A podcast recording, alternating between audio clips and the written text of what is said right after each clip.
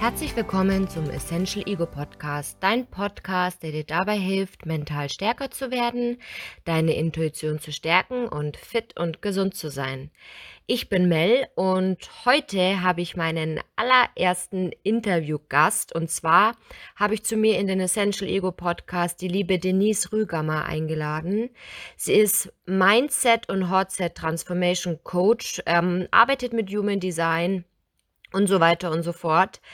Aber das war nicht immer so. Sie hat sich auch mal an einem Punkt befunden, an dem sie gemerkt hat, wow, irgendwie bin ich total kraftlos, irgendwie kann ich nicht mehr. Das Ganze hat sich bei ihr auch körperlich geäußert und bei ihr kam irgendwann der Punkt, wo sie gemerkt hat, okay, stopp, ich muss was ändern. Und wann das war, was sie konkret gemacht hat und so weiter und so fort, das wird sie uns heute im Interview erzählen. Ich freue mich riesig, dass ich heute mein erstes Interview mit ihr habe und ja, ich hoffe, ihr habt viel Spaß damit. Hallo liebe Denise, voll schön, dass du da bist. Hallöchen und vielen Dank für die Einladung. Ja, super gerne. Du bist mein erster Interviewgast hier in dem Essential Ego Podcast und ich freue mich einfach wahnsinnig, dass du da bist. Okay, wow. Das wusste ich sogar gar nicht. Also nochmal äh, mehr. Danke für die Ehre auf jeden Fall. Ja, ja, ja. Ja, wir haben ja schon ziemlich schnell gemerkt, dass die Connection zwischen uns stimmt und deswegen freue ich mich natürlich riesig, dass es auch so zeitnah geklappt hat. Aber jetzt für ja. unsere Hörer, Stell dich doch einfach mal vor, wer bist du und was machst du? Also ich bin Denise, ich bin 30 Jahre, ich komme aus Karlsruhe und ich bin Coach für innere Klarheit, Sinnfindung und Sichtbarkeit. Das hat sich einfach aus meinem Weg ergeben. Also das sind alles Themen, durch die ich selber durchgegangen bin, eigentlich meine Schmerzthemen, die sich verwandelt haben und ich eben genau deshalb Menschen unterstützen will, nicht den langen Weg zu gehen, sondern einfach die Abkürzungen zu nehmen und ähm, ja, in die Freiheit, in die Leichtigkeit, in die Erfüllung zu kommen. Das ist so mein, kriege ich sofort Gänsehaut, wenn ich das sage. Mhm. Also mein Herzenswunsch und meine ja, Vision oder Herzensmission oder so ist, würde ich es nennen, ja. Ja, ja, voll schön. Weil das wäre meine nächste Frage gewesen. Was ist deine Vision? Aber das hast du für mich schon beantwortet. Sehr, sehr cool. Ja, also die Vision oder Mission ist noch ein Stück größer. Klar, das war so der Anfangspunkt, aber ich würde einfach gern das Lächeln wieder zu den Menschen bringen, das innere, die innere Sonne wieder nach außen tragen, dass jeder sein Potenzial wiederfindet, weil ich meine, es ist nicht, was man lernen muss, sondern was, was da ist, was man einfach ausgräbt. Ja. Das ja. ist die größere Mission dahinter. Ja, sehr, sehr schön da sind wir auch auf einer Wellenlänge, weil das ist genau das, was ich auch mache. Aber jetzt kommen wir eigentlich zum springenden Punkt. Denn ähm, das hat ja irgendwo begonnen. Ne? Das kam ja auch bei dir nicht einfach so, sondern du hast auch irgendwann an einem Punkt gestanden, wo du gesagt hast, irgendwie geht es nicht mehr weiter. Du warst an einem Punkt, wo du diese Kraftlosigkeit gespürt hast.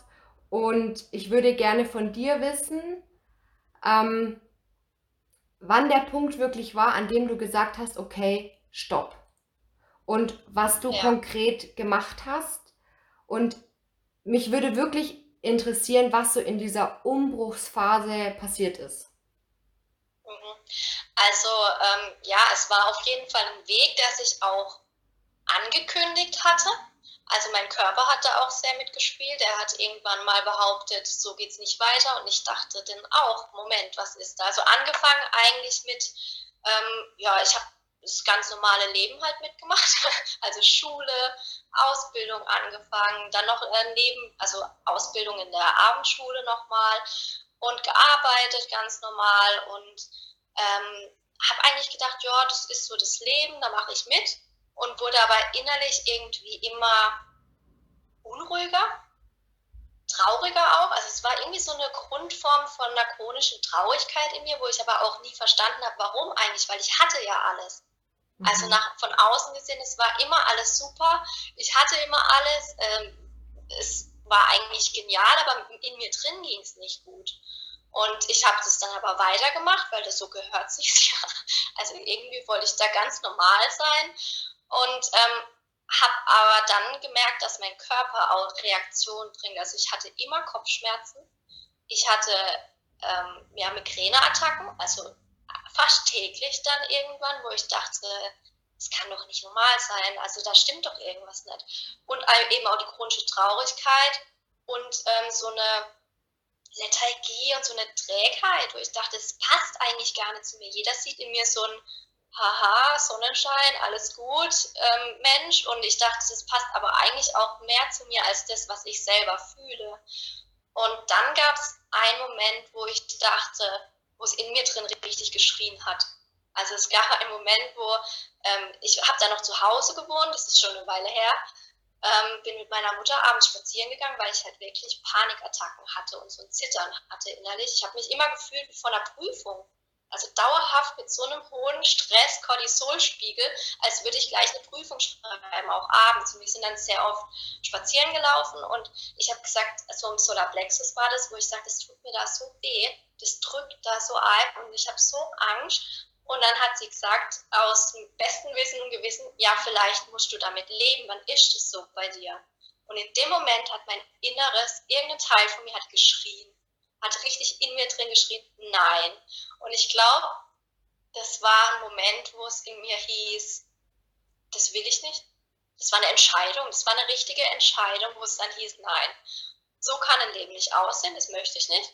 Das werde ich auch nicht akzeptieren. Also es war wirklich, da war ich glaube ich mein Rebell wach geküsst worden, den ich gut an die Seite geschoben hatte die ganze Zeit.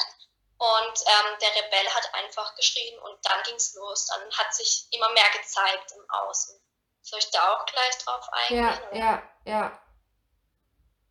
Also ähm, dadurch, durch die Entscheidung, ich glaube einfach, wenn man wirklich eine Entscheidung trifft, ich möchte das nicht, ich will was anderes, liefert das Universum ja direkt. Also ich habe mich dann auf eine Suche begeben, wie ich mir denn helfen kann, weil ich war ja gesund. Es hat mir ja auch keiner sagen können, dass ich, ich war ja nicht krank weder äh, ja, ja, also körperlich noch nicht. Das ist ja auch das Wichtige, dass man auch auf sein, sich selber achtet.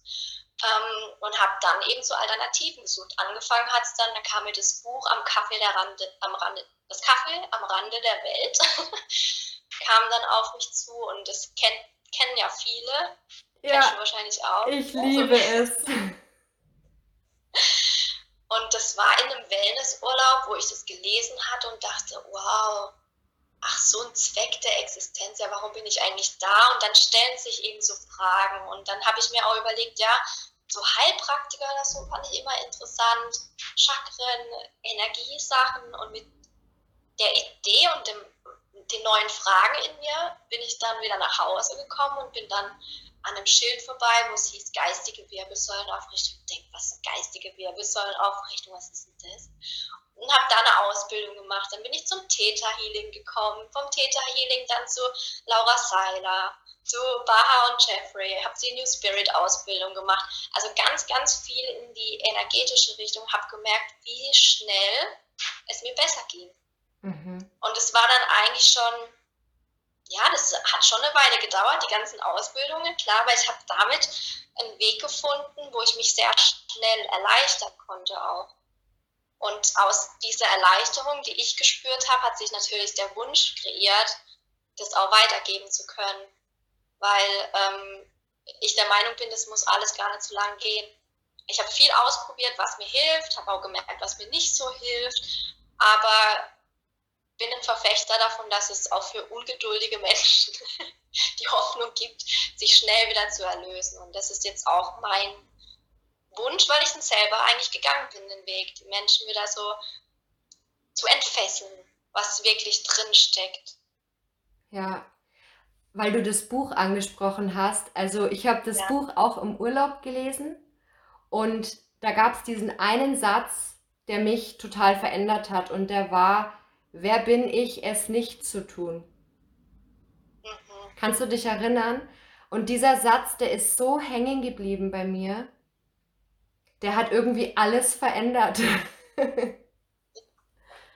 man denkt ja auch immer, ähm, ja, es gibt da so komische Glaubenssätze in einem, dass man ja gar nicht, äh, wenn es anderen nicht gut geht, darf es mir auch nicht gut gehen, aber eigentlich, oder es ist egoistisch, wenn es mir gut geht und anderen nicht, aber eigentlich ist es gerade andersrum, weil mhm. jedem Mensch, dem es gut geht, der sollte auch so da sein, weil der dann wieder die anderen unterstützen kann, in ihre Freiheit zu kommen. Also wäre es eigentlich egoistischer, es nicht zu tun. So wie ja. der Satz dann eigentlich auch aussagt. Ja. Sich zurückzuhalten mit seinem Potenzial, damit man äh, nicht aneckt oder damit man nicht andere neidisch macht, ist eigentlich egoistischer, als sich voll zu entfalten, weil damit gibt man anderen die Möglichkeit, sich auch wieder zu befreien. Ja. Das hat aber auch eine Weile gedauert, bis ich das verstanden hatte. Und passiert jeden Tag auch immer wieder aufs Neue, dass man sich daran erinnern darf, dass es eigentlich darum geht. Es ist ja auch ein Prozess, man ist ja nie so wirklich fertig damit. Es gibt ja keinen Punkt, wo man sagt, so, jetzt habe ich mein Potenzial erreicht, jetzt war's das. Es geht ja immer weiter. Genau, das ist auch das ganze Leben. Da bin ich ja auch ähm, der Meinung, dass jetzt gerade, ja, als Coach oder so, man ist kein Übermensch. Ich denke auch immer, ähm, ja, okay, ich kann den Menschen helfen, die jetzt noch dastehen, wo ich schon mal war. Vielleicht bin ich ein, zwei Schritte weiter. Aber man kann, wenn irgendjemand mal behauptet, er ist fertig und er hat jetzt alles Wissen, dann würde ich ganz schnell rennen und es jedem auch empfehlen, weil man ist einfach ein Mensch. Man kann andere, ich finde halt Coaches richtig, ich gehe gern zu Coaches, die mich fühlen können, weil die schon ein, zwei Schritte weiter sind, aber genau wissen, wo ich bin und was für Ängste, Zweifel, Sorgen dahinter stecken und die wissen, wie man da rauskommt. Mhm. Aber ich weiß auch, dass es trotzdem Menschen sind. Ja. ja. Du hast ähm, gesagt, dass bei dir der Rebell so ein bisschen angekitzelt wurde, der dich dann so ein bisschen ins Tun gebracht hat. Würdest du dann behaupten, dass du gekämpft hast oder dass du mit Leichtigkeit rangegangen bist? Oder war es eine Kombination?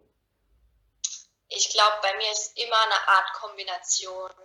Ähm, ich habe sehr stark versucht, angepasst zu sein und nicht aufzufallen.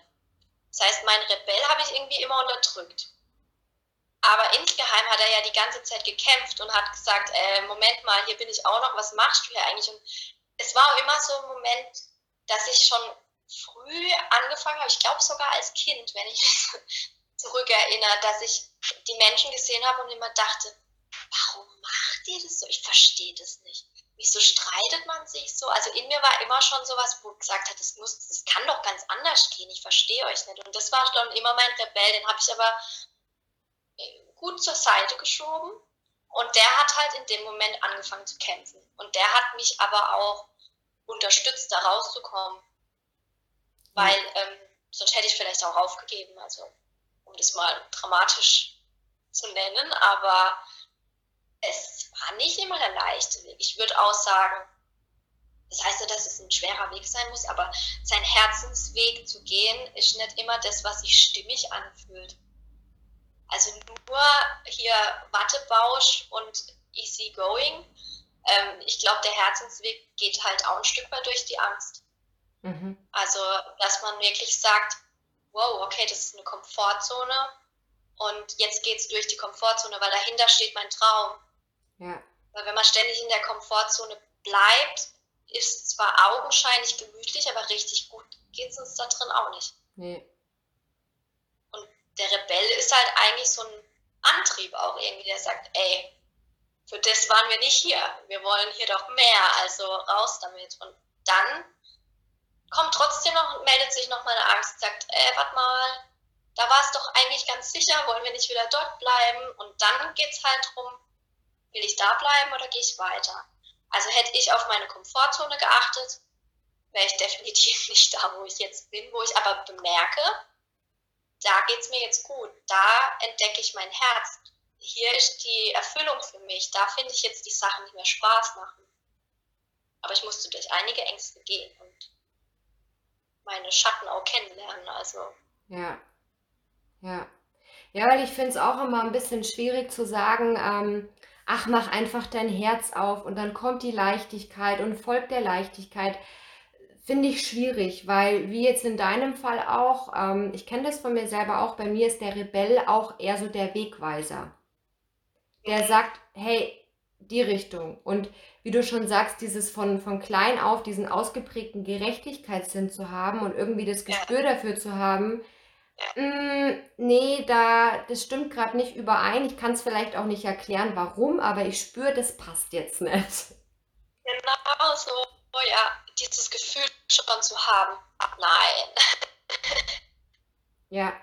Und das ist aber wahnsinnig schön zu sehen, dass es eben eine Kombination sein darf aus Rebell und Leichtigkeit. Ja, und das finde ich auch ganz wichtig. Also, dass es, ähm, wir, wir sind Menschen, also sind wir, wir sind in dieser Dualität. Das heißt, es gibt nicht nur Licht. Und solange wir nur versuchen, immer das Lichtvolle zu sein und immer lieb und immer ähm, angepasst oder was wir auch als gut darstellen, also es hat ja auch wieder jeder eine andere Definition, was ist gut. Aber solange wir nur das haben wollen, lassen wir die andere Hälfte von uns im Keller stecken. Mhm. Und wir brauchen beide Teile, also Licht und Schatten, um unser ganzes Potenzial zu leben. Man denkt immer, man kommt in sein Potenzial, wenn man diese eine Seite lebt, aber es gehört beides dazu. Mhm. Also sowohl diese Teile, die wir ablehnen vielleicht auch oder wegschieben wollen, wie Wut, Traurigkeit, also wer will das denn schon gern leben unbedingt, aber es sind genauso, wenn man außerhalb von der Bewertung ist, sind es genauso nur Energien. Und wenn man die unterdrückt, sind die aber viel stärker da und die kämpfen dann irgendwann gegen einen. Deshalb zieht es einem aus so in ein Loch, weil man eigentlich versucht, die ganze Zeit Dinge von sich zu unterdrücken. Und wenn man in die Akzeptanz geht, zu sagen, hey, ich bin halt ein Mensch, ich bin auch wütend. Man muss ja Wut nicht in Aktion ausdrücken, aber wenn Wut als Energie in einem sein darf, dann kämpft die auch nicht so hässlich mit einem. Ja. Und dann, wenn man alles annimmt, dann hat man die Power auch, weil Wut auch zum Beispiel eine mega Antriebsenergie ist. Ja. Wenn man wütend auf eine Situation ist, kann man aktiv was dagegen tun. Das heißt nicht, dass man irgendwas zerschlagen muss oder so, wie wir oft als Wut abgespeichert haben, sondern dass man die Kraft nutzt, um vielleicht eine andere Denkweise oder ein neues Konzept zu erstellen. So kann sich auch äußern. Ja, vor allem gerade Wut, das steigt ja so hoch, ja. ja? Also da, genau damit kann man ja im Endeffekt super arbeiten. Wenn man es aber unterdrückt, dann entsteht halt dieses, ja, dieser Groll, ne? Und diese, ja. diese, diese Zerfressenheit, das geht dann nicht mehr nach oben, sondern geht dann wieder rein. Das, der zerfrisst einem aber auch. Das ist so ein Widerstand, den man so richtig unterdrückt. Und wie du auch sagst, es wird dann ja auch richtig heiß. Also so eine Wut steigt da richtig auf und die will dann da sein. Mhm. Und wenn man die unterdrückt, bleibt die im Körper. Also je mehr Widerstand, desto weniger kann die Energie fließen. Und eigentlich fließt ja Energie nur, also Energie sind Gefühle und fließen eigentlich nur ganz kurz durch unseren Körper durch, genauso wie Angst und Traurigkeit. Nur wenn wir uns dagegen wehren wollen, dann sagen, ich will aber die Angst nicht fühlen, dann bleibt sie da. Ja. Das ist so irgendwie, wir denken, wir sind da schlau, wenn wir das nicht haben wollen, aber eigentlich halten wir sie damit viel länger in unserem Körper. Ja, ja, wir wollen halt Schmerz vermeiden. Das ist halt so dieses typisch typische Ding, aber da sind wir auch an dem Punkt, den du am Anfang gesagt hast. Irgendwann, wenn man es immer unterdrückt, dann merkst du das irgendwann auch körperlich. Ja. Und dann wird es natürlich, dann wird es natürlich richtig heftig, ne? Ja, dann wird es richtig heftig, weil eigentlich ist so der Körper die letzte Instanz von der Seele, dass man mal drauf hört. Weil eigentlich ruft die schon viel früher. Vielleicht nicht so laut, hm. Vielleicht ganz leise, so eine schöne Herzstimme, die so ein bisschen flüstert, so hey, hallo, und dann, kannst du mal? Und dann kommt das Ego angerannt und brüllt, nein. genau, wenn man sich das mal bildlich vorstellt, so muss es sein. Und irgendwann sagt, sagt die Seele halt oder das Herz, wie man es auch nennen will, hey, ich kann mehr, ich gehe hier mhm. kaputt. Bitte hilf mir, ich kann nicht so laut schreien, was kann ich denn machen? Okay, ich setze mich jetzt mal an den Rücken. Mhm. Weil wenn der Rückenschmerzen hat, muss er sich hinlegen und dann hört er vielleicht mehr auf mich. Und das sind halt, das ist vielleicht jetzt spielerisch erklären, aber ähm, ja, Gefühle wollen mit uns sprechen eigentlich. Und der Körper ist so die letzte Instanz, weil wenn wir krank werden, müssen wir auf den Körper hören, wir müssen zur Ruhe kommen. Oder sich Zeit nehmen, ist ja auch sowas, wenn man sich keine Zeit nimmt für sich. Wenn man Migräne hat, muss man also bei mir war das auch schon so weit. Die Migräne hat mich so ausgenockt, dass ich mir Zeit nehmen musste. Ja. Aber das war jetzt nicht mein Plan, das so mein Leben lang durchzuziehen. Und ja, die ist dann auch weggegangen. Also das noch zum die Migräne, was ja eigentlich eine körperliche Sache ist, ist dann auch weggegangen. Ja, ja. Wie schaffst du es denn jetzt gerade, weil wir haben ja jetzt auch drüber gesprochen, dass eben die guten und die schlechten Seiten, die Licht- und die Schattenseiten wichtig sind. Wie schaffst du jetzt in eine ganzheitliche Balance zu kommen zwischen Körper, Geist und Seele? Wie, wie machst du das? Also ähm, ich finde halt Achtsamkeit sehr wichtig, uns zu akzeptieren, wenn Gefühle hochkommen. Also wenn man mal einen schlechten Tag hat, dass man auch mal sagt, ja, okay, ich bin jetzt gerade traurig. Man kann schon hinterfragen, auch warum. Was hat mich jetzt gerade getriggert im Außen? Oft kommt es ja auch von außen irgendwas. Ähm, ich grabe dann tiefer mit den äh, New Spirit Tools zum Beispiel, an was es liegt, damit ich das auch auflösen kann für mich damit ich sagen kann, okay, wenn mich jemand schief anguckt, muss nicht sofort meine Angst vor Ablehnung hochkommen. Das habe ich gelernt, danke. Also ich schaue dann tief, aber ähm, versuche dieses Gefühl auch der Angst oder was da hochkommen will, zu spüren. Weil, wie ich dann vorhin auch schon gesagt habe, wenn man es spürt, dann darf es dann auch weitergehen. Und es ist auch, es ist eine Übungssache, kann man aber auch zum Spiel machen, so eine Art Gedankenhygiene was ja. denke ich denn eigentlich oder was fühle ich denn eigentlich, dass man sich so ein, ein Armband nimmt oder ich habe mir so Intentionsengelchen gebastelt, die ich dann an eine Tasche gehängt habe und wenn ich die Intentionsengel sehe, denke ich, oh Moment, was habe ich gerade gedacht, weil wir kriegen so viel nicht mit, was in uns denkt, dass man da einfach mehr Achtsamkeit für sich hat und dadurch ist so diesen inneren Automatismen und ja, inneren Prozessen achtsamer entgegentritt und dadurch auch merkt, was da so passiert. Das ist so der erste Schritt. Und dann auch in die, ja, in die Tiefe gehen, welche Glaubenssätze dahinter stecken, warum kommt immer wieder das Gleiche auf mich zu, das zu lösen, dass man sich auch befreien kann. Weil ich sage immer so als Bild, wenn man ein Computer ist und hat ganz viele Programme drauf und das sind uralte Programme, die einfach nicht mehr funktionieren, ist es besser, den mal zu deinstallieren dass man wieder Platz für neue Programme hat, ja. die vielleicht besser laufen. Oder auch mal alte Bilder aussortieren und defragmentieren, dass man wieder mehr Laufzeit hat. Oder auch zwei Virenprogramme sind auch schlecht, das heißt, eins muss weg. Also, dass einfach das System wie ein Computer läuft, dann auch wieder schneller und besser. Und so kann man eigentlich unser Gedankensystem, Gefühlssystem auch sehen. Ja. Würdest du sagen, dass es eher mentale Arbeit ist oder mehr auf die Intuition zu hören? Das ist schwierig. Ich glaube, das würde, na, da ich jetzt ja Human Design kennengelernt habe vor, vor einer Weile, würde ich da speziell bei jedem reinschauen, denn jeder hat so eine eigene ja, Autorität, nennt man das im Human Design. Das heißt, jeder hat so ein eigenes angeborenes äh, Energiesystem, wie das läuft. Und manche sind wirklich emotional, dann würde ich jetzt sagen, er soll auf seine Emotionen hören. Manche sind eher, sollen auf die Bauchstimme hören. Das wäre jetzt ich sogar, wo ich das nie dachte. Ich soll auf meine Bauchstimme hören, was die sagt, ja, nein. Und es gibt aber auch den intuitiven und es gibt auch den mentalen. Also da würde ich sagen, mit meinem neuen Wissen, da äh, wird man tiefer reinblicken sollen, ja. Ja, ja. Weil es ganz individuell sein kann. Ja. Da würde ich dir jetzt einfach mal noch eine Frage stellen, weil das jetzt, denke ich, auch ganz passend ist, weil du sagst, ähm, ist ja dann ganz individuell. Gibt es trotzdem einen Tipp, den du für die Zuhörer jetzt hast, wo du sagen kannst, okay, das kann ich dir jetzt mit auf den Weg geben, damit du so ein bisschen spürst, was so in dir spricht und, und welches Potenzial vielleicht sogar in dir spricht. Hast du da einen konkreten Tipp?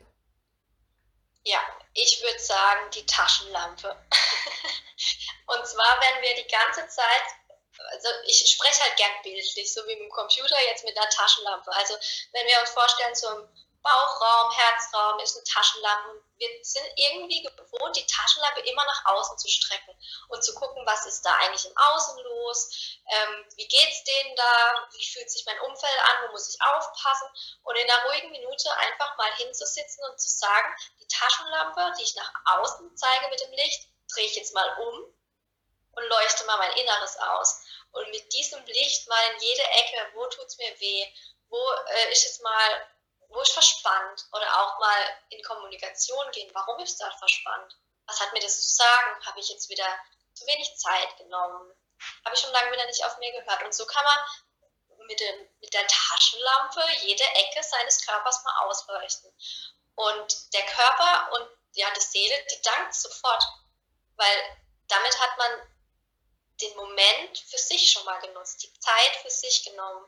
Achtsamkeit, eigentlich ist es eine Achtsamkeitsübung, ja. dass man in dem Moment sagt, ja, ich nehme Zeit für mich und hör mal rein, was brauche ich denn jetzt gerade? Und wenn man sich so eine Frage stellt, fängt das Unterbewusstsein an, schon nach Antworten zu suchen und zu geben auch. Das muss vielleicht, wenn man das jetzt zum ersten Mal macht, nicht sofort kommen, aber egal welche Frage wir stellen, das Unterbewusstsein sucht Antworten. Also am besten schauen, dass man auch positive Fragen stellt. Also wir sind ja auch öfter mal Meister, ja, warum passiert mir das?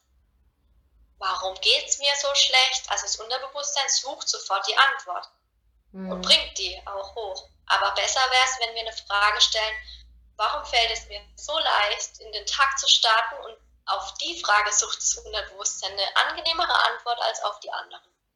Ja. Ja, die Taschenlampe, genau. Sehr, sehr da gibt's auch, da habe ich auch mal eine Session gemacht ähm, auf meiner Facebook-Seite und die ist auch, glaube ich, auf meiner Webseite, genau, mit der Taschenlampe, dass man halt von außen die umdreht und in sich guckt. Weil das ist so kraftvoll, einfach mal den Fokus auf sich zu wenden. Und das kann schon magisch sein. Also ja. es muss nicht immer so kompliziert sein, wie man denkt. Und es darf auch schnell gehen. Dafür bin ich. hat es deine Frage beantwortet? Das hat meine Frage beantwortet, ja. Jetzt habe ich noch eine abschließende Frage. Und zwar haben wir dich ja jetzt so ein bisschen kennengelernt und auch festgestellt, mit was für Tools du so arbeitest. Wo können die Zuhörer dich denn jetzt finden, wenn sie mehr von dir wissen wollen und wenn sie sich mit deiner Arbeit beschäftigen wollen?